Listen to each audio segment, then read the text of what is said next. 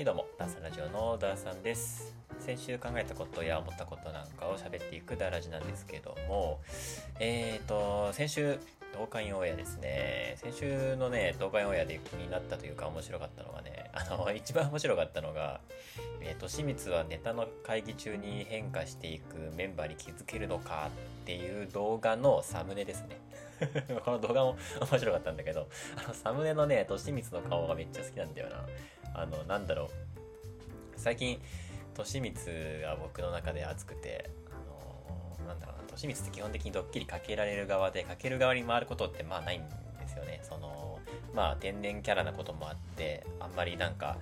物事を深く考えないタイプなので、なんかぼーっとしてる感じのキャラクターなので、あんまりそのドッキリされてもあんまり気づかなかったりとか鈍い部分があったりあと反応が面白いそう気づく瞬間の反応が面白いみたいなところがあるからその騙される側にね回ることが多いと思うんですけど そのサムネの顔がね俺の好きなそのなんか疑疑ってる時の顔というかあのあのなんとも言えないあの顔がすごい好きでそれがねサムネに使われててこの動画の編集多分夢丸だと思うんですけど夢丸と清水のそういうところ多分好きだからその辺のちゃんとうまくできてるなっていうのがあってめっちゃ面白かったですね。なんだろう、としみつのその、なんだろうな、天然臭みたいなさ、そのまとまとめじゃないやな、つうか切り抜きか、切り抜きみたいなやつをやっぱ見ちゃうんだけど、いやー、面白いんだよな。最近なんかその、そういう自分が面白いと思ってやってることじゃなくて、その笑われてる部分に自分が評価されてるっていうところをちょっとね多分利光自身はネックに思ってて俺がこの東海オンエアのそのチャンネルの中で100%の力を出したことがないっていうのを前言ってたんだけどいつも笑われて終わるし途中でなんかバカにされて終わるみたいなそういうことを結構ね拗ねてるところとかもね面白いんですよね。っていうあの利光の話とあとねサブチャンなんだけど、だっけな。投稿は休まないけど休むよっていう報告をする報告動画があるって。これ別に報告じゃないよねっつうのであの動画のタイトルが「ご報告がございませんでした」っていうタイトルの動画なんだけど。まあ毎年ね神休みって言ってめっちゃ長期休暇1週間ぐらいね撮るんだよね東海をやって。でその間動画もアップしないし、まあ、編集もしないし本当にただの休みっていうのを撮るんだけどすごいねあのファンからはみんな休んでください休んでくださいって言われるしで丸1週間休みましたみたいなことをやってはすごいなんかいいチームだなみたいな評価あるんだけどでも結局 1, 1週間投稿休んだ結果2ヶ月近くファンが戻らないっていうねあの視聴率そのそこから、ね、動画を出すんだけど動画出しても全然伸びないっていうのがあってまあなんだろうね。まあ昔ほどみんな YouTube をさ YouTube をっていうか一つのチャンネルを集中してみるっていうのもね YouTube はこれだけ多くなったし YouTube 界だけじゃなくてもさこれだけ無料で楽しい娯楽っていうのが無限にあるこの時代で東海オンエアだけを、ね、追っかけて見続けるっていう人が相対的に減るのは当たり前でね。で、まあ、YouTube 自体も、ね、その視聴率がめちゃくちゃ落ちてるっていうのは YouTube 全体でもあるからそれはねもちろん Netflix や Amazon プライムとかあるしなんかもうなんだろうな前もちょっと話題に出したけど、ね、あの映画を倍速で見る若者たちみたいな本もあってさそのもうコンテンツが溢れすぎててしかもそれのどれもが楽しいっていうとんでもない社会ででそれをもう見るのに追われている僕たちは、ね、その動画を倍速で見る YouTube だってね倍速で見てる人多いだろうしそういう世界なわけででその結果今いつもやってたねその神休みっていうのを去年やったところなんか動画全く伸びなくてすごい辛い思いをしてでそんな辛い思いが待ってるのを分かった上で紙休みするかっていうと結なんかそん結構なんかプレッシャーがあるみたいで。だから動画投稿は続けるからそこは担保した上で再生数が落ちないってことは担保した上で、あのー、休むよっていうね。あの撮影は休むだけで編集はするみたいな感じでそういう休み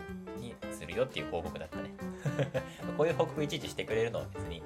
いいしで今神休み中でね哲也のあのインスタグラムフォローしてるんですけどねあの奥さんと一緒に新婚旅行でねあのなんか旅行してましたけどそういうのとか見るのもファンとしては嬉しいし楽しいしなんか改めていいチームだなっていうふうに思いました。っていう10日目の話ですね。はい。では先週のお話先週のニュースですね、まあ、先週あったことをねあのスラスラ喋っていくのであの先週がどんな1週間だったかっていうのはなんとなく分かるようにしていきたいのでニュースを喋っていきます。えー、っとね先週はまあ目に留まったニュースは4つかな。なんかあれだね。すごいすごい毎回言ってるけどその1週間に起こることが本当に世界規模のさでかいことがこんなに毎週毎週起こるのってそうないよね。すごい時代になったなって思うんですけどまず一つこれが一番大きいのかな。うんそれぐらい大きいけど、えー、習近平の話ですね。ねあの異例の3期目突入ということであの、まあ、独裁者あるあるですよね。その本来定められている任期を自分の権力で伸ばして自分が一生居座ることにするっていうふうにどんどん法律を変えてどんどんね自分をどんどん居座るようにするっていうまあ歴史的に見てもその独裁者あるあるでまあ独裁者っていうのはっていうのはまともな、ね、あの最後を迎えないっていうの決まりのパターンがあるんですけど今回はねどうなるのだろうかっていうのはちょっと思うんだけどまあでかい山が起こりそうだよね今回はね。っていう中で、まあ、えー、もう独裁国家が完成した感が出ましたね、いよいよね。まあ、結構グレーな部分ではあったんだけど、独裁、なななんて言うんだろうな、その、事実上、独裁みたいな、一党独裁みたいな、そういうなんか、中国のね、イメージってあるんだけど、なんかもう、独裁が完成、独裁政治が完成したっていう感じがすごい出たね。っぱ中国そこ大事にするしそのパワーっていうところだったりとか今すごいじゃんあの管理国民の管理がすごいじゃん。あのさあのコロナの時にすごい徹底されたけどなんかコロナ陽性の人が家から出ると携帯にもう通知が来るみたいな家で家戻ってくださいみたいな通知が来るぐらいめちゃくちゃ管理されてる国家じゃん中国って。でそれがもう実現しちゃってたし習近平ですね3期目突入しちゃったし本当にイデオロギーがめっちゃをめっちゃ大事にする国だからもうその雰囲気とか環境とかそのなんだろうな感じこの中国感をめっちゃ大事にする感じがねより強まっていくよねこれがね、どっかでね、歪んでくるんだろうね、きっとね。どっかで世界と折り合いが合わなくなると思うんだけど、そこの多分、きっかけになるのが、まあ、台湾だろうねうん。台湾を中心とした、えー、何かが起こってアメリカとねの間で何かが起こりで多分台湾をめぐって中国とアメリカで何かが起こると、まあ、ほぼ間違いなく北朝鮮が何か 便乗して 便乗して何かちょこまかしだすそうなってくると,、えー、っとちなみにそのアメリカがって言ってるけど、あの、イコール日本がですよね。あの、だって、ね、日本、アメリカ軍日本にいますから。あの、あんまりこれ、なんだろう、気にする人、あの、少ないと思うんだけど、あの、同じですからね。在日米軍、日本にいますからね。うん。同じなわけですよ。日本が戦うのと同じなわけですからね。で、同じ目線で見ない見ないといけないね、出来事なんだけど、まあ、どどうなることやら、そういう最悪なシナリオが結構もう見えちゃってるから 見えちゃってるからね、なもう嫌だなっていう、もう、俺らにはもうどうしどうすることもできないからさ、一個人にはね。うん。あと、このニュースで注目されたのは、あれだね、えっ、ー、と、前の国家主席のさ、胡錦涛っていう人が、えー、まあ、隣に、左隣に座ってたのかな？習近平の隣に座っとって、その人が2人ぐらいの男の人にね、腕掴まれて強制退場させられるシーンが世界中に報道されて、おいおいおいおいみたいな。で、まあ、これもその、独裁国家のさ、その完成した感がすごい象徴される、ね、すごい映像だったんだけど、でこれで、この後、ツイッターかなんかで、あのー金藤さんはお腹が痛い、お腹痛いだったっけな？なんか、あの具合が悪いから退席したんですよ、みたいなことが言われて、だ、誰が信じるんだろう？みたいなね。うん。なんで、なんか、嘘をつくならもうちょっとなんか真実味のある嘘つけばいいのになんでこういう感じなんだろうっていつもねロ、ロシアにも思うんだけど、中国にもね なんでこんな、うん。まあ一応、一応ついた嘘ぐらいの感じなのかな。なのかも本気でついてるのかなわかんないけど本気で、あの世界を騙そう騙そうというかなんだろうな無理やり連れてかれたわけじゃないんですよってちゃんと言うために具合が悪くて退席しましたっていうのかな。普通に腕掴まれて無理やり あのあの映像見て見てもらえば YouTube でねあるんであの見てもらえば分かるんですけど無理やり連れてかれてるんでどう見ても、うん、それなのにねまあ、ちなみにこれもちろん中国の中ではこの映像っていうのは報道報道されてないしもちろんあの検索もできないようになってると思われるのでまあ本当になんだろうな。すごい国だよね。もうなんかそれがさ当たり前中国ってもうこういう国だよねっていう風ななんかなんだろうな。そういうのになっちゃってるからさ、うん、あれなんだけど改めて思うとそういえばすごい国だなって思うよね。いや日本でそんなシーンで出たらさ大問題じゃん。びっくりするじゃん。日本じゃなくても世界中でびっくりするけど中国とかロシアでこういうことあってもあまあロシアってこうだよね。中国ってこうだよねっていうなんかそういう社会形成というかね。合意形成ができちゃってるのもなんかまひってるなとも思うんだけどね中国ってねずっとねあの中華民国の偉大な復興っていうのをずっと上げてるので、まあ、そこはね昔からそうだしそのなんか世界統一みたいなことがもうなんだろうもう DNA に刻まれてるぐらいその中国中国人全体としてねすごく大事なところなんだよね。うん、それをまああのめちゃくちゃ上げてるっていうのが、まあ、習近平さんなんですけど、ね、まあど、どうなることやらということで、うんまあ、台湾に対してもね、その、規約みたいなやつで台湾の独立に断固として反対し抑え込むっていうのをちゃんと明記してるから、まあ、ここを中心としてねであのアメリカと何かこう、ね、いざこざというか確執が大きくなって何か起こるんじゃないかなっていうのは思いますけどね。すごい時代になってきましたね。ちょっとこの後どうなるのかっていうのはまた注目ですけども。はい、じゃあ2つ目。えー、っと、リシ・スナク氏、えー、保守党党首に出選出英国初の非白人首相これ先週なんか言ったよね俺なんか、まあ、非白人初の非白人だみたいな感じでこの人が当選したらおもろいねみたいな話で当選しちゃいましたね、うん、ダイバーシティとは何なんだろうかっていう話したんだけどまあ実力で選ばれたのならなら別にねいいんですけどその前任の人がね1ヶ月半ですぐね退任しちゃってねあの初の女性首相だみたいな感じで言われてで今度初の非白人の首相だみたいな感じでさそのうん。まあわかんないけどねでも評判的にはこの人さ超絶お金持ちで有名な人じゃん、うん、超セレブなボンボンお坊ちゃんっていうかねまあ若くてね41、42ぐらいの人でしょそういう人がね、首相になるなんていうのはね、もう日本から考えたら本当に考えられない世界線の、ね、日本では絶対ないから、そんなの。おじいちゃんしかいないからね。うん。だからそういう面ではさ、初の女性首相だとか、初の、ね、非白人だとか、しかもこんなね、41歳、42歳若いみたいな。まあ、いいことがね、いい巡りがこうね、あの起こっていることには変わりないんだけど、でもまあ、そういう不安は残るよねっていうので、まあ、今後の動きが、うんこちらも、まあ、引き続き注目だなっていうニュースでしたね。で、3つ目、これも大きいニュースでしたね。うん、習近平と並んで大きいニュースでしたけども、ロシアの汚い爆弾問題ですね。えー、汚い爆弾っていうのは、ダーティーボムっていうのかな。あの、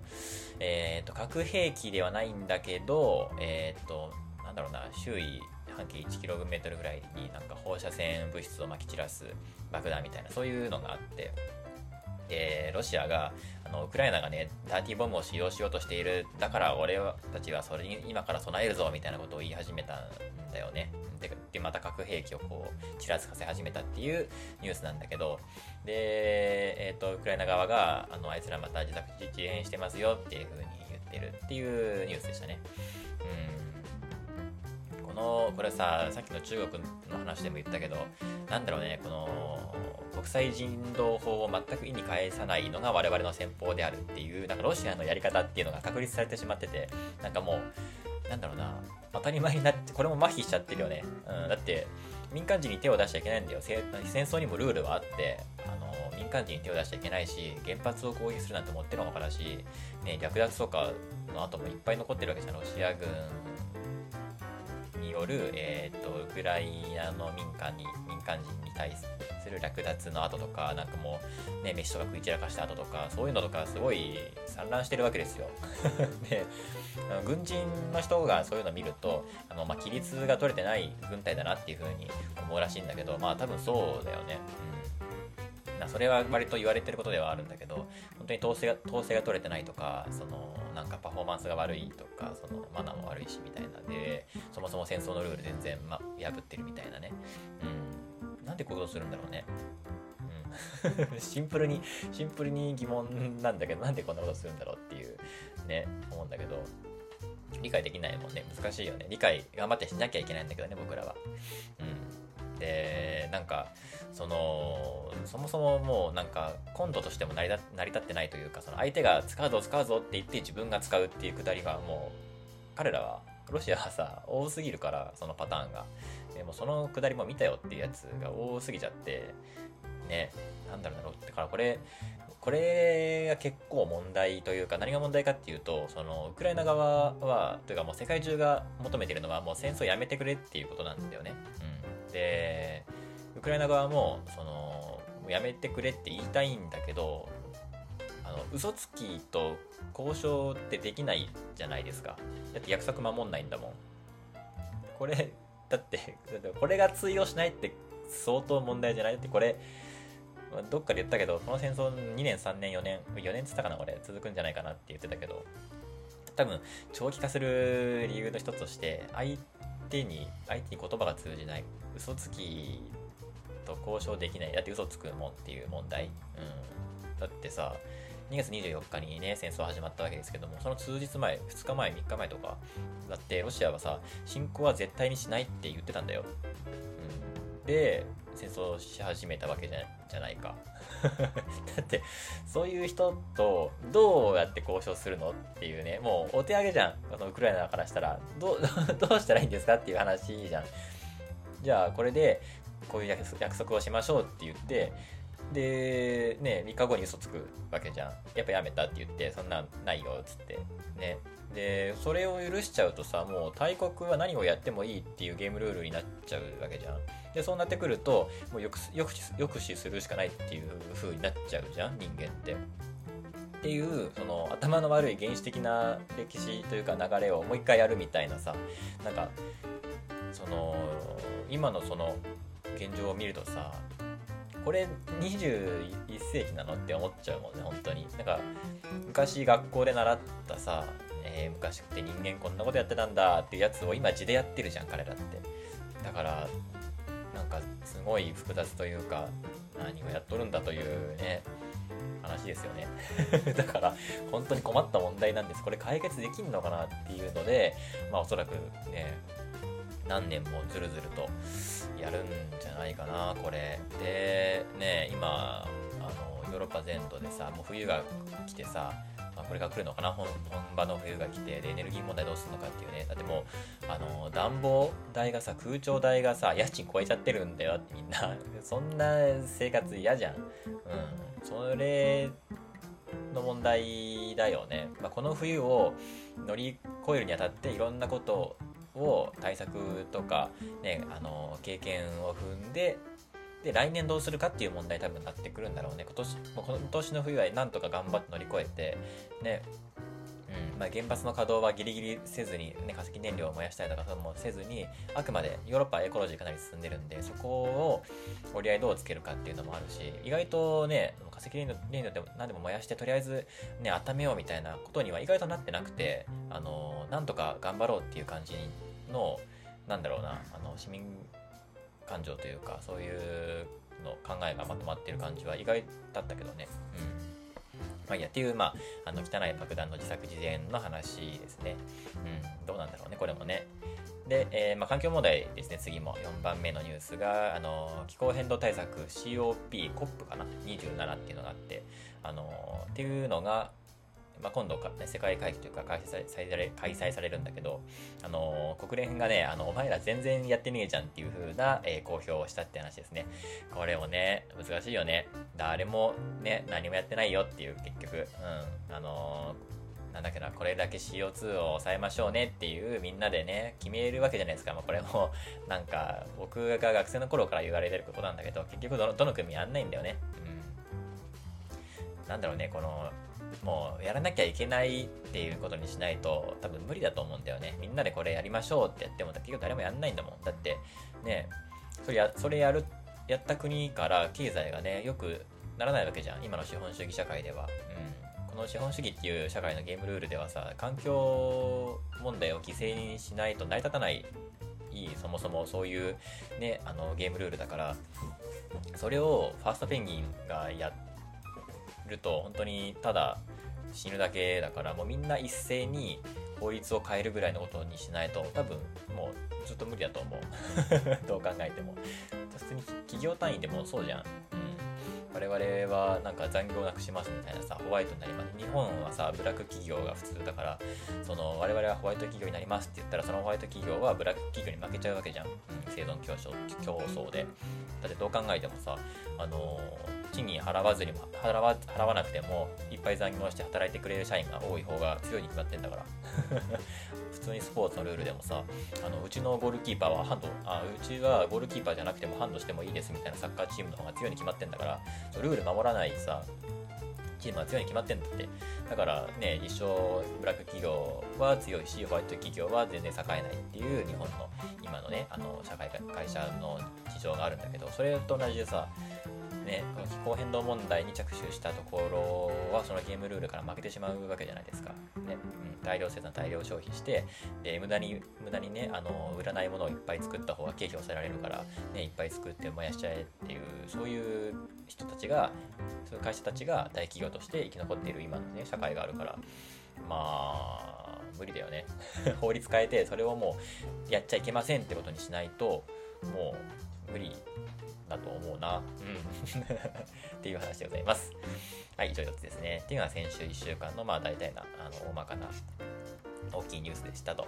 で、えー、そんな1週間ですね、えー、僕が思ったこととか考えたことをですね、えー、っと、今週は1、2、2つかな。2つでございます。1つはね、えー、ポケモンの話ですね。最近のポケモンの話。ポケモン世代なんですよね、僕。あの、あんまりポケモンカードとか、そのポケモンのゲーム自体を子供の頃全くやってこなくて、初めて、ポケモン世代にもかかわらず、初めてポケモンと触れ合ったのが、えー、大学生の時ですね。あの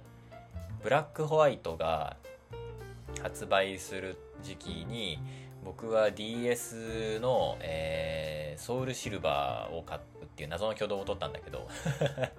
ニコニコ動画のゲーム実況でポケモン銀を実況プレイしてる人がいるいてで僕すごい好き好きなんでゲーム実況者なんだけどその人の影響を受けて俺もポケモンやってみたいって思って、えー、でもゲームボーイ持ってないから DS の、えー、ソウルシルバーっていうねポケモン銀をリメイクしたね当時のねあの白黒当時はゲームボーイカラーなのかな？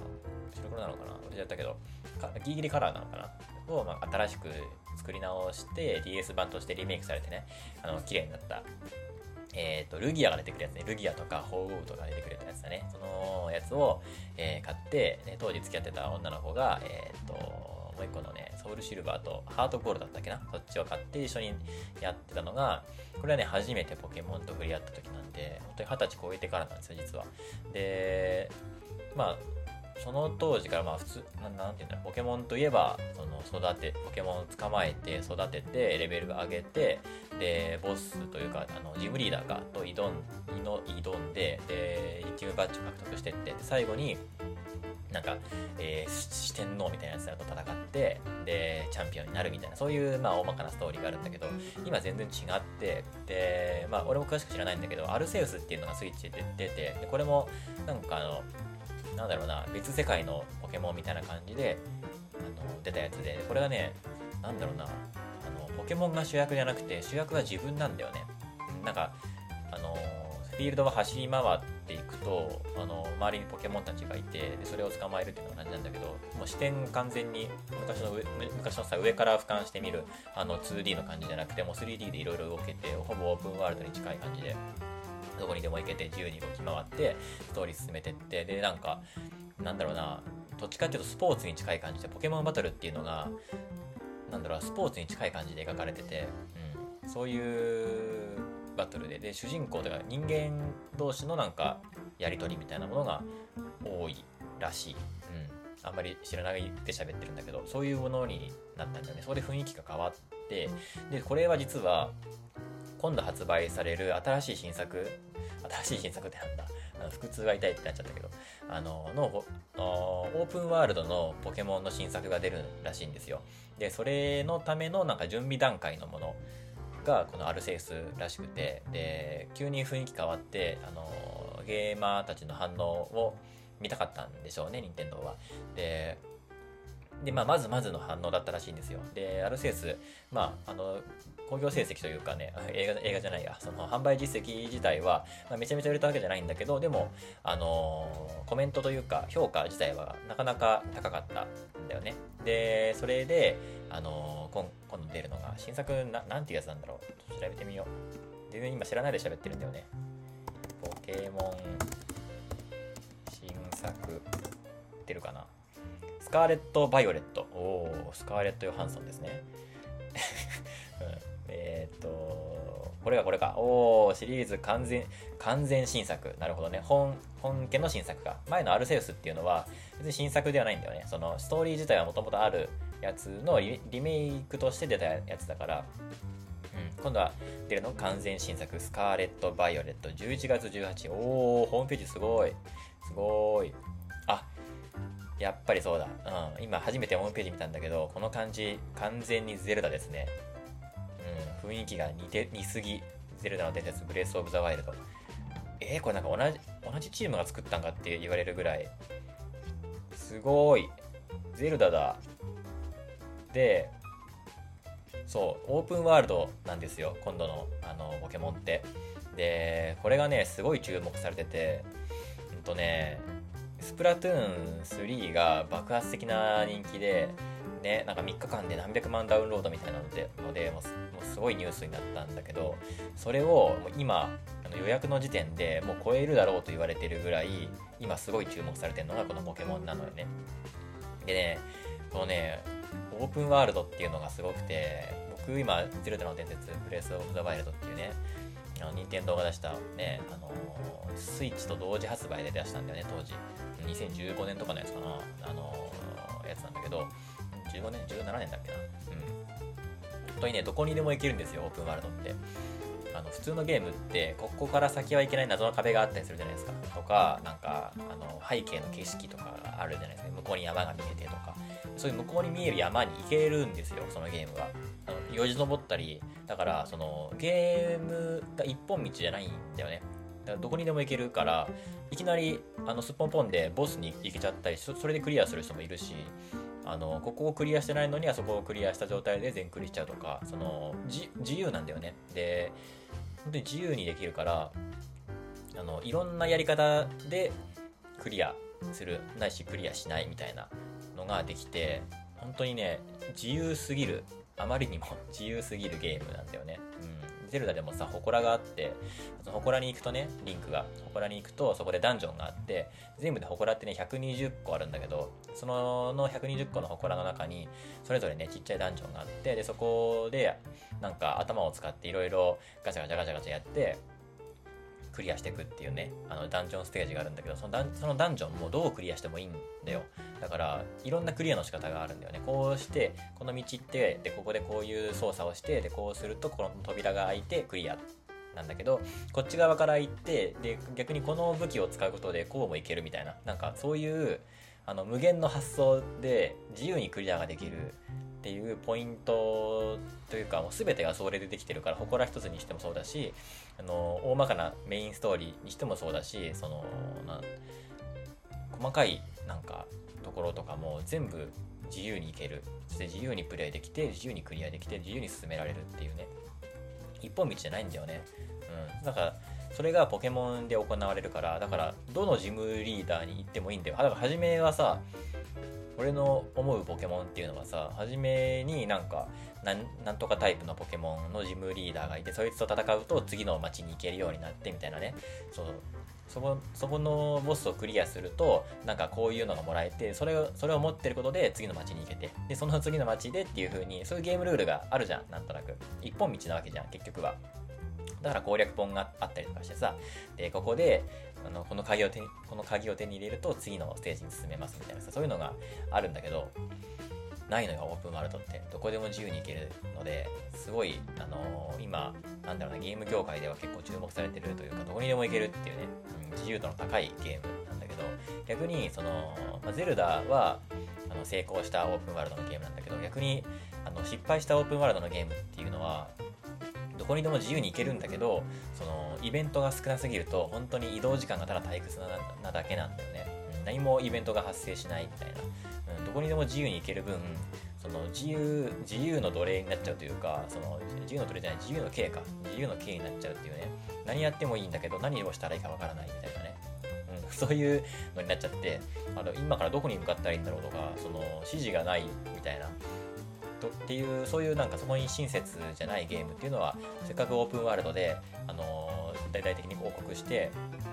次オープンワールドの何々ができましたみたいな感じでドーンって打ち出すんだけど全然面白くないみたいな感じで大ごけしちゃうっていうのがあるんだけど今回のポケモンがねかなり完成度が高いというか今そのホームページ見た感じもう完全にゼルダなんだよね。この なんだろうなこの景色の感じとか動きとかさこれパッと見たらあれこれ今俺がやってるゼルダの伝説ブレス・オブ・ザ・ワイルドではって思っちゃうんだけどページを進めていくと、あ、ポケモンだっていうね、ポケモンが出てきて、あおー、今、ホームページ見ていて、ラジオでリアクションするっていう謎の時間なんだけど、これを今みんなすごい注目してるわけです。まあ、ポケモンってだけでね、すごい注目されるんだけどね、世界中で。それだけポケモンっていうのブランドなんだけど、これが初のオープンワールドで、だから、どのジムリーダーでもね、いきなりいけるんでしょ、きっと。うん。すごいね。それがポケモンでできちゃうんだなでなんだっけなその通信通信対戦じゃないや友達とかと一緒にでき一緒にクリアすることもできたりするらしいね。みんなで一緒にやるみたいな。だからさあそのコロナとかであのななんだろう。メタメタバースみたいなのがさすごい出てきたじゃん。その仮想空間でみんなで会うみたいな。だから、ね、集まれ動物の森でさ自分が作った島にみんなで集まるとかさ。そういうところでなんかリモート会議する、ね、ところとかも出てきたりとかしてなんか仮想空間でみんなが集まる場を作ってそこで何かしらをするっていうのがこのポケモンでもできるらしくてだからみんなで遊べるみたいな。だから僕とかもねあの学校から帰ったら友達ん家でみんなで64やるみたいなね、うん、64のスマブラやるみたいなそういうのあったけどその友達ん家に今みんな集まらずにすぐすぐに自分の家に帰って自分の部屋でゲームをつけてログインするっていうのが今通普通というかそういうのがあるわけじゃん、うん、だからさそれがオープンワールドの自由な空間でさ友達とみんなで遊べるってめちゃくちゃ楽しいと思うんだよね普通に。めっちゃワクワクするもん。すげえ楽しいしそれをもうもう家友達みんなで呼んで一つの場所に集まって遊ぶっていうのを前提にもう作られてないところがなんだろうな新しいしそれにワクワクする今。社会形成があるよね。何回も言うけどこのフィールド完全にゼルダだな。ね岩山があってさこの岩とかも登れるんだのかな。道があって池とかがあってね。でところどころになんか、ね、石が石とか岩があって木が入ってさあポケモンセンターとかねあるね。あのコラココラみたいに。みたいなね。いや面白い。やってみたいとは思わないけどポケモンも全然わかんないしね。でも多分これがやっぱみんな今ワクワクさせていてそれだけ、まあ、予約が殺到してるだろうなっていうふうに思ったよっていう話です。1つ目がポケモンの話でした。2つ目がね、えー、候補もまるの誤りまた聞いてたんですけども今ね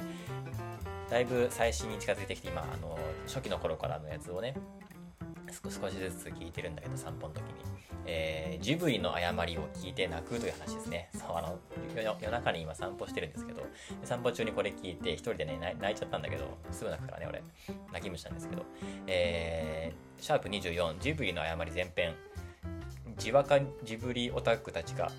語るジブリの魅力と思い出、えー、シャープ25ジブリの誤り後編。耳を澄ませばの魅力は恋愛じゃないと主張したい。この2本ですね。これを聞いたんですけども、えっ、ー、とね、前編ではね、えー、かよさんが、えー、ナウシカの話、で、後編ではかなさんが、えー、耳をすばすばの話をしてて、まあね、あの、お二人のキャラクターがすごい出てて、すごい楽しいラジオだったんだけど、あのー、かなさんはね、その、喧嘩のシーンとか、暴力のシーンとかが苦手だから、で、ワンピースも見れないぐらいね、うん、苦手だから、なんか耳をすませばがジブでね、好きっていうのと、そうではない、かやさんがナウシカとか、もののけ姫とかが好きっていうのが、なんか、すごい、なんか、俺の中で別物なんだよね、同じジブリ作品でも。トトロとかナウシカとか、トトロは、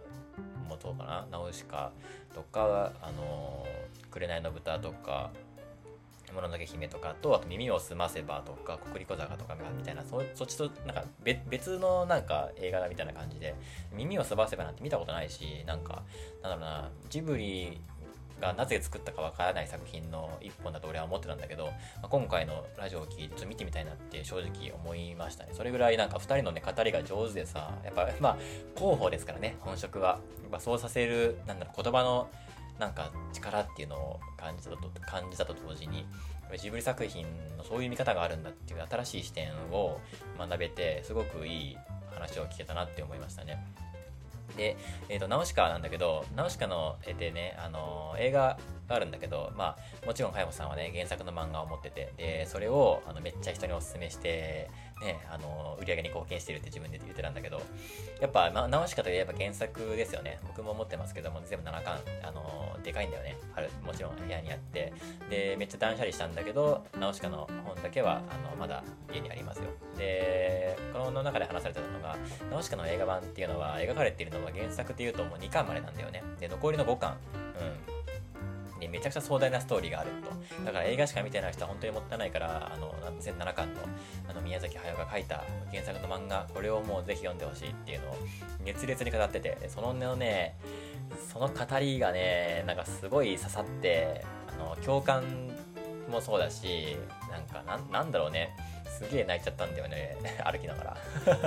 めっちゃ直しか語ってるこの人と思って。嬉しくてね、なんか、えー、涙しちゃったわけなんですけども。あのー、まあ、ぜひ見てください、皆さん。これすごい、すごい本。っていうか、なんか、なんだろうな、大、大 SF、大 SF 物語というか、うん。本当ね、ファンタジーじゃないんだよね。うん、サイエンスフィクションなんだよね、これ。あまりにもサイエンスではすごい大人向けのね、漫画なんだけど。うん。で、絵のね、書き込みとね、セリフ量がえぐいから、すごい大きいんだよね。で、大きくて7巻もあるんだけど、めっちゃ安いの。あの、アマゾンで3000円ぐらいで買えるっていうね、すっげえ安いんだよね、これ。だからね、みんな買ったらいいなって思うんだけどね。そうそうそう。で、えー、っとね、この中で言ってるのが、かよさんはやっぱりクシャナ殿下が好きだと。で、なんか、もののけ姫の話も知らんだけど、もののけ姫ではエボシ御前が好きみたいなこと言ってて、やっぱ女性のなんか強い女性というか、そういうの好きなんだなっていうのは本当にキャラクターの、かよさんのキャラクターに合ってて、なんか面白いなと思ったんだけど、まあ、その強い女性というか、その、そう、そう語られてないんだけどね、物語の中で。でもなんかそこを読み取っていくと、そういう風に感じられるところだったりとか、あのー、なんだろうな、そこにある優しさだったりとか、すごい優しいんだよね。エボシ御前もさ、クシャナ殿下もめちゃくちゃ優しいんだよね。でも、あの、悪役として出てくるんだよね、一応。物語では。うん。でも、そのむ、そ悪役にも悪役の事情があってさ、まあ、あの、先週戦争の話したけど、その、戦争する人って悪、悪人だから戦争をする。で、で平和を求める人は、あの、悪人じゃないっていう、そういう考えではなくて、実は、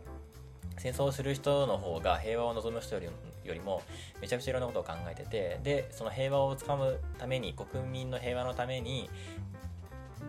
誰よりも思って戦争をするんだっていう話を少ししたんだけどなんかそういうなんかバックグラウンドというかその行間というかそういうのとかをね見ていくとその悪役にもさなんだろうねうん一筋縄じゃいかないね苦しみがあったり悩みがあったり葛藤があったりしてる中でそういう背景がありつつ今ここに立っているんだ悪役としてっていうのがあってどちらもやっぱり正義があるしね、もののけ姫なんかすごい分かりやすいよね。その、ね、森の神、森の神が、ななんて言うんだろうな、難しいんだよね、もののけ姫って。森を開拓することで、そのタタラバをね、どんどん広げていってさ、で、すごい資源が必要なわけですよ。その人一人暮らすというかあの当時のね資源がない中で。もう鉄板な何十キロだっけな。数十キロの鉄板作るのに山一つ燃やさなきゃいけないぐらい熱を起こすのにさ鉄を溶かすのってさあのドクターストーンでもやったけどこの千何百度っていう温度1500 1500度だったっけな？っ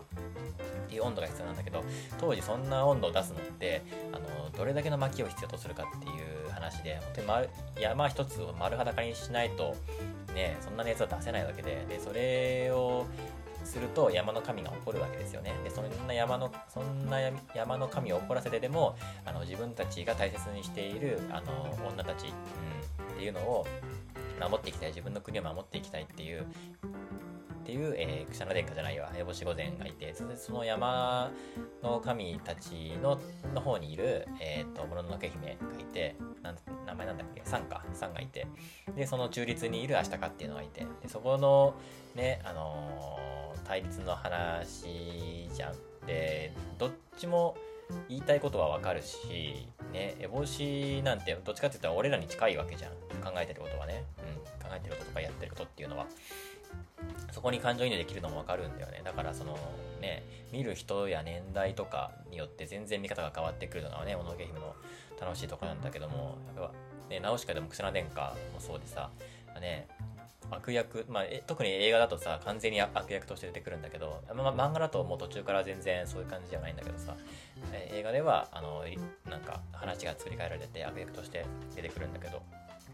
なんだっけな、あの、ドロドロになった巨神兵をね、操って、焼き払えだっけ泣き払えだっけつって、ピャーンみたいなやつ。あのシーン有名だけど、原作ではあのシーンありませんからね。うん。で、でもそんな、クシャナ殿下でも、その、なんだっけな、兄が2人か3人かいてね、すんげえブサイクなやつ がいて、で、そいつらに、もう、あの、なんだろうないじ、められてというか、ね、すごい扱いを受けて、でも、しゃーなしに、ほとんどもう意味のない戦みたいな部下をあの死なせてなんならあのクシャナ殿下本人もその戦争で死んじゃえばいいなって思われてるような戦争に分かっていながら行かなければならなくて。ででも、クシャナ殿下の舞台っていうのは、すごいみんなクシャナのことが好きで、で、クシャナも、あの、舞台のみんなを駒と思わずにね、本当に人間一人一人と携わっていて、すごいチームワークや統率が取れてる、すごいいいチームなんだよね。っていうクシャナがもうしょうがなしというか、でも、ね、あの、やんごとない事情の上、ね、戦争をすることになってるっていう、そのね、めちゃくちゃいろんな国とか考えとか思想とかがね渦巻いてる、ね、戦争の話なんだよね。うん、これはねあのこのラジオの最後でねあのかなさんが、ね、原作の「ナウシカ七巻」を読んだ後にもう一回ジブリの誤り第2回をやりたいって言ったけどまあもうすでに俺は待ち遠しいねまだ話聞きたいんだよね。にわかジブリファンとか言ってるけど全然そのいいんだよね。にわかであろうがプロであろうが。それにジブリの話を楽しく、ね、語っている人のって楽しいじゃん。また聞きたいんで、ね、ぜひやってほしいですね。でえー、っと耳をすばせばなんだけどあのー、俺の名の中では普通になんならもう、あの、言葉選ばずに言ったらジブリの失敗作ぐらいに思ってて見てもないのにね。うん、そういう勝手な評価のもとそういう誤解から見たことないんですよ未だに、うん、でねなんかそうで俺もなんか恋愛映画なのかなって思ってたんだよね、うん、でえー、ジブリが恋愛を出すかみたいな感じで勝手に思ってるんだって恋愛とかそういうのねあの絶対出さないじゃんジブリって。それを本筋でやっちゃうかって思ったんだけどなんか違うらしくて。違うとも言えないんだけどそのそこじゃなくて見てほしいのはここなんだよっていうのをかなさんがね熱く語ってたんだけど耳をすばせばっていうのはなんかクリエイターの物語としても見れるそうで主人公の女の子は小説家になりたいのかな？で小説家志望でもうその熱が入っちゃって受験勉強が手につかなくなっちゃったところを親に怒られるシーンとかがあったりとかしてででも父親があのちゃんと聞くんだよね。あのそんなことせずに勉強しなさいって言うんじゃなくて、なんで小説を書きたいんだいっていう風に聞くシーンとかがすごく印象的みたいな話をしてて、で、なんだろう、その自分の作っ、なんか、クリエイター気質な人ってさもうそのモチベーションが高い時にその創作意欲が湧いた時じゃないともう何も作れないんだよね。基本的にその意欲が湧かない時っていうのは何もしなくていい時って俺は思ってるんだけどあのアイディアとか発想とか創作意欲っていうのは自分から湧き立たせるものではなくて向こう向こうからやってくるもんだって思ってるから俺はね。そうだから昔俺もね絵を描いてた時とかはそのね洋服のねデザインとかしてる時とかはその自分のなんだろうな、アイディアとかが全然浮かばない時っていうのは本当に何もしないし、だらだら過ごすだけなんですよ。うん。向こうからやってくるから、いやーっつって、アイディアの方が、いやー来たよっつって出てくるから、その時に、ね、あの、そいつと友達になればいいだけで、だからもう、その創作意欲が湧いた時じゃないに、今だって言って、ガーってこう、集中する時環境は作っておくのが大事だと思うんだけど。でこの子主人公のの名前も俺分かんないんだけど 主人公の子はその小説を作りたいっていう意欲が爆発してそのもう受験勉強やんなきゃいけないんだけどそのそれとちのけでもう創作の方に進んじゃってそっちをやっちゃってるっていうシーンとかがあったりあとその自分の考えたものとか作り出したものっていうのが初めて評価される喜びみたいなものをそのこの作品の中で「耳のすばさば」っていうね作品の中で表現されてて。そういうのがすごいなんかあのいいなとかわかるなっていう話をかなさんがしててくれてて。で俺あじゃあ俺すごいもしかしたら共感できる作品なのかもしれんと思ったんだけどジブリってねサブスクがないんだよね日本で。ね海外ではねサブスク当たり前にあるんだけどあの日本ではないんですよねネットフリックスとかでもね。それなんとかしてほしいよね。本当に意地悪だよね。ツタヤ行けってか。ツタヤあんだけ毎週ね学生時代通ってたけどもいかんもんな。タヤ行くためだけにさね外出するかってまた返さなきゃいけないじゃん。意味わからんもんね。何返すって。意味わからんもんね今考えると。それしてまでってなるけどでも機会があったらね今ちょっと見たいなってとは思ってます。うん。耳を澄ませば。ね。好きな人は好きって聞くけど、やっぱりなんか恋愛映画として見る人が、ね、なんか、その、なんだろう、ヒーロー役ヒ、ーローとは言わんな、スーパーヒーロー映画ではないな。あの、彼氏、彼氏役っていうの男の子役で出てくる男の子が、なんかいいの、いいのかな？素敵なのかな？わからんけどうん。っていうお話で、あとはね、トトロかな？トトロの話もしてて、で、トトロのね、お父さんの話、あのトトロに出てくるお父さんがもうすげえ好きなんだよ、みたいなのを2人で言ってて、で、俺、トトロ、まあ子供の頃は少し見たことあるけど、あんまり覚えてないなと思いながら聞いてたんだけど、その、トトロにね、メイちゃんが会うわけですよ。小トトロに会って、追っかけてったら中トトロがいて、中トトロと小トトロを追っかけてったら大トトロがいて、で、なんじゃーってなって大興奮して、で、お父さんとね、えー、さつきちゃんにね、姉ちゃんですよ。で、話に行くわけですよ。トトロいたよっつって。で、何それ何それって言って、お父さんたち連れて行くんだけど、そこにはトトロはもういなくて、全然違うところにね、あのー、出てきちゃって、で、え本当にトトロいたの？みたいな。何だったの？みたいな感じで結局笑われちゃうんだよね。で、本当だもん、本当にトトロいたもん、嘘じゃないもんって言って、すごい悲しむわけですよ、メイちゃんは。で、それにはって気づいて、あのー、さつきちゃんがすぐメイにね、寄り添うんだよね。で、あの、お父さんに、あの、私もトトロに会いたいって言うんだよ。で、そこで発したトトロの、トトトトロじゃねえわ、お父さんの、お父さんの名前あんのかな？お父さんのね、あの、言葉っていうのが、なんだろうな。これアニメ作品だから当時多分何とも思わなかったんだけどすごいねリアルに落とし込んだ上でその子育ての体験版をプレイした俺がもう一回ちゃんと聞くとなんか示唆深いよね。うん。あのその時お父さんが言ったのがあのそれはとても運がいいことなんだよ。でもいつ会えいつも会えるとは限らないんだよっていうふうに言うんだよね。このセリフってさなんだろうな。トトロいる前提なんだよね。そのメイがトトロに会ったことをあの茶化すとかするじゃん。多分。うん。でなんだろうな。そんなのいるわけないでしょとかまたまたとかまあいるといいねみたいなことを言いがちなんだけどまた会えるよっていう希望をちゃんと持たせてあげるしあのメイが嘘をついてるなんてみじも思っちゃいないよっていうのを伝えるお父さんよくね？と思って。よくねと思いながらも、まあ、俺でもそうするかなとも思ったんだけど。俺もどっちかっていうと精神年齢低いのであの子供と一緒になって楽しんじゃうと思うんだけどそのトトロいるいない問題を楽しんじゃうと思うんだけど。なんかそういう話をねお二人がしててなんかねとても心が温まるというかあトトロまた見たいなって思ったね。トトロも正直見てないよね。大人になってから見てないかな。でまた見たら違うんだろうね。うん。っていう話だった。うん。いいよね。トトロトトロの話。大人になってから見たらまた違うんだろうな。っていうのでジブリをねまた見たくなったよっていうお話でございました。ポケモンの話とジブリの話ですね。はい。では最後、えー、今週の楽しいお話は先週、えっと、予告した通りですね。マックジョブのお話をしていこうと思います。あのー、でマクドナルドのの店員って、ね、労働者労働者階級から労働者として見下されるのかっていう問題。マックジョブっていう単語がアメリカでは、えー、難易としてあって。でそれはあのつまらない仕事取るに足らない仕事をしている、あのみっともない大人っていうレッテルを表した単語としてマックジョブってのがあるんだよね、うん、あのジョジョジョのね第、えー、7部あのスティールボールランに出てくるえーと、ファニー・バレンタイン大統領ね、スタンドで D4C ってのがあるんだけど、うん、その話と一緒になんかした気がするな。D4C。D4C の役はなんだっけなえー、っと、前、先週の台本見ようかな。なんだっけな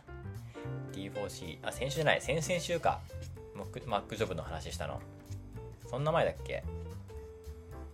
まあいいや、D4C は。そう、っていう話をしてて、で、で、その Mac ジョブの話をね、今度なんかもう一回しようかな、みたいなこと言ってて、まあその話を少ししようと思います。そんなにまあ長い話じゃないんだけど。で、昔ね、そのマクドナルドができる前、うん、マクドナルドのあ、マクドナルドが僕たちの知ってるマクドナルドになる1個前の話かな。何年前？何年前なんだろうね。うん、当時、当時ね、その昔、アメリカのね、ハンバーガーショップといえば、あの、ミニスカート履いたお姉ちゃんがね、ローラースケートで、あの、なんかお盆みたいなやつ持って、の、バーガーを運んでくるね、ドライブインっていうのが車のところに運んでくるわけですよ。で、ね、あの、労働環境も悪いからチップをいっぱいねだって、で、そこで、なんか30分ぐらいね、オーダーしたらね、30分ぐらい待たされて、で、パサパサのね、ハンバーガーが届くって、すごい質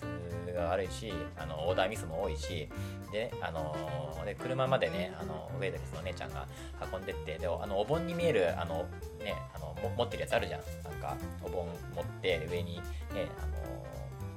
ハンバーガー乗っかってて、で、あれお盆に見えるんだけど、実はテーブルで、で、車にね、取り付けることができるんですよ。で、あれ取り付けて、で、駐車駐車場で、あのパサパサのハンバーガーを食べるっていう、当時のハンバーガーショップって言ったらそういう場所で、ですごい不潔でゴミが溜まってて、で、あのマナーマナーの悪い若いねお客さんがいっぱい多くてでタバコの吸い殻とかゴミとか散乱しててであの治安も悪くてでそのハンバーガーショップで働いてるお姉ちゃん引っ掛けてでなんか悪いドラッグとかを売りつけたりとかしたりってねそういうところが蔓延してる場所だったのよ。そのハンバーガーショップといえばそういう場所だったのよ。そんな中でマクマクドナルドっていうところがあるっていうのを聞きつけた人がいてそいつがねえー、っとね名前なんだっけな？レイレイクロックだったっけな？レイレイレイ・クロックさんっていう、あのー、人がいて、うん、レイ・クロック実業家、今ちょっとネットで、えーと、ウィキペディア見てるんだけど、えー、1902年10月5日から1984年1月14日、アメリカのアメリカ合衆国の、えー、実業家であるファーストフード店のマクドナルドの創業者みたいな感じで、創業者ってなってるけど、まあ、なんだろうな、本当ののの乗っ取って創業者となったみたいな感じなのかな。うん。まあ、乗っ取りって言い方があんま良くないんだけどね。うん。で、この人、えー、レイクロックが、この人はね、もともとシェイク、あのー、シェイクを作るね、マルチミキサーっていうのを販売したい人なんだよね。うん。で、マクドナルドの噂を聞きつけて、早速行くわけですよ。田舎町なのかなに行って、で、そこに行くとね、あの、当時で考えられないね、ガラス張りのお店でね、なんだここはってなって入ってみると、厨房が見えるんですよ。厨房って本来隠さないといけないじゃん、汚いから。やべえから、厨房なんて。今では当たり前だけど、厨房が隠れてなくて見える状況になってるのね。で、ゴミが落ちてなくて綺麗な店で、えー、で、で、オーダーすると、ね、もうカウンターとかにね、タバコの吸い殻も落ちてなければ、ゴミも落ちてない、すごい綺麗な環境で、えー、厨房も見えて、なんだこの店はと言って、で、注文してみたら、もうすぐ出てくる。秒で出てきて、なんじゃーってなるんだよ。当時だって30分待たされて、で、パサパサのハンバーガーが届くっていうのがハンバーガーショップだったのに、秒できて、しかも美味しい。なんだここはってなって、出来たてのハンバーガー、出来たてのハンバーガーがね、瞬時に出てきて、で、で、まあ、食べるときにね、困るわけですよ。ナイフもフォークもないし、ね、紙に包まれてる。なんだこれはって聞いて、聞いて、聞いてみると、えナイフもフォークもいらないよって紙に包んであって、で、この、食べ終わったらこの紙をそこのゴミ箱に捨てればいいんだよって言って、あ、だからゴミが出ない出ないのか、すごいなって言って、で、当時誰も考えもしなかった、そういう発想をして、お店を経営してた、あのマク、マクドナルド兄弟っていうのがいて、で、その人に衝撃を受ける、受けるわけですよ、レイクロックさんはね。で、なんかね、そのね、あのシェイクを、シェイクを作るね、マルチミキサーっていうのを売りたいレイクロックが、そのマクドナルド兄弟にお願いして、一緒になんか飯を食いに行ったんだって、話を聞きたいんだ、お願いだ、つって、今度飯食い行こうぜ、つって、で、兄弟と一緒にね、行くわけですよ。でそこで聞いた話なんだけど、あの、どうやってこういうね、経営をね、したんだっていうの。で、まず、あの、一回、えっと、ハンバーガーショップ立ち上げたんだけど、そこは全然ダメですぐ潰れちゃったんだって。で、次ね、あのもう一回頑張ろうって思った時にどうやってやるかっていうのは、えっ、とね、テニスコートに行って、使われてないテニスコートに行って、そこでチョークを借りて、で、地面にチョークで、あの、厨房を描くんだって。で、厨房の、なん厨房の設計というか、うん、書いて、ここに肉を焼くところがあって、で、ここにね、組み立てるところがあって、で、ここにカウンターがあって、みたいな、そういうのを、あの、チョークでね、あの、テニスコートの床に書いて、で、そこにプロの、プロ、プロというか、あの、従業員をね、呼んでって、で、じゃあここに、実際、実際に働かせるエア、エアハンバーガー作り をさせるんだって。で、まあみんな、ね、あの、プロだから、本当にエアでハンバーガーを作るんだけど、でここでなんかね人と人がぶつかり合っちゃうとかここでなんかねコミュニケーションミスが起きちゃうとかそういうなんか物流がうまくいかんなとかそういうのをそういうなんかやつを試行錯誤しててで最終的にこれだっていうのが完成してでそれを作ってで今お店やってるんだって言ってうわすごいなみたいな。これでなんかもう最高なパフォーマンス最高の効率を求められた、ね、ハンバーガーショップが、ね、でき出来上がったんだって言って。ででもそれをなんかフランチャイズしたらどうだって言って、たんだけど、今ね、それで、あの、7, 7店舗ね、出品してるんだけど、でもどこも全然ダメ、全然ダメなんだって言って、で、今日そのママクドナルド兄弟が毎日ね、そのフランチャイズ店に顔出して、もうガミガミガミガミ指導して、で、ゴミをね、自分たちで掃除して、で、ここはダメ、これがダメ、誰がダメ、誰がダメ、誰がダメだってもう何回も言って、で、なんかね、それそれでもなかなか難しいぐらいの感じで、もうお肉のグラムはもう前回話したけどね、お肉のグラムはこうで、で、オニオンはこれだけ入れて、で、ピクルスは2枚なんだと。1枚でも3枚でもなく2枚ピクルスを入れるんだって何回言っても全然やってくんないって。で、だからね、正直言って全然ダメなんだよ、うちのフランチャイズはって言ってんだけど、あの、ジェイクロックが、いや、俺ならできる、やらせてくれって言って請け負ったんだよ。で、まあ、あの腹の中ではあの実際にねあのシェイクシェイクをこのねマクドナルドっていう店でシェイクを売ったら多分飛ぶように売れるからこれでうち俺が作ったあのマルチミキサーが売れるっていうのを頭の中で考えてたんだけど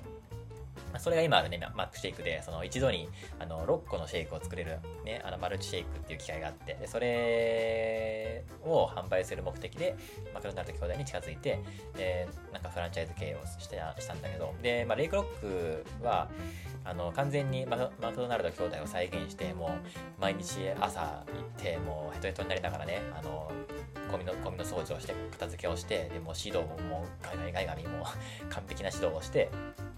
すごい熱心にやってね、2人とも、あの、マクドナルド兄弟もレイクロックもすごい仲良かったんで、あいつすごい、すごいやつやってくれるなって言って、で、やったやってたわけですよ。で、ね、毎朝7店舗ね、全店回ってて、ね、で、でも、その、そういう感じでさ、その経営、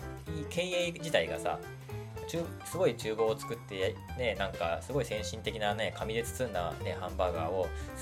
あの出来たてのハンバーガーをもう瞬時に出すっていうすごい回転率で、あの清潔感もあって、いい環境のハンバーガーチェーン、ハンバーガー店を作ったマクロナルド兄弟だけど、ただただ経営が下手で、自分の店1店舗を経営するのがやっとで、7店舗の経営が全然無理だった、ね、マクロナルド兄弟に対して、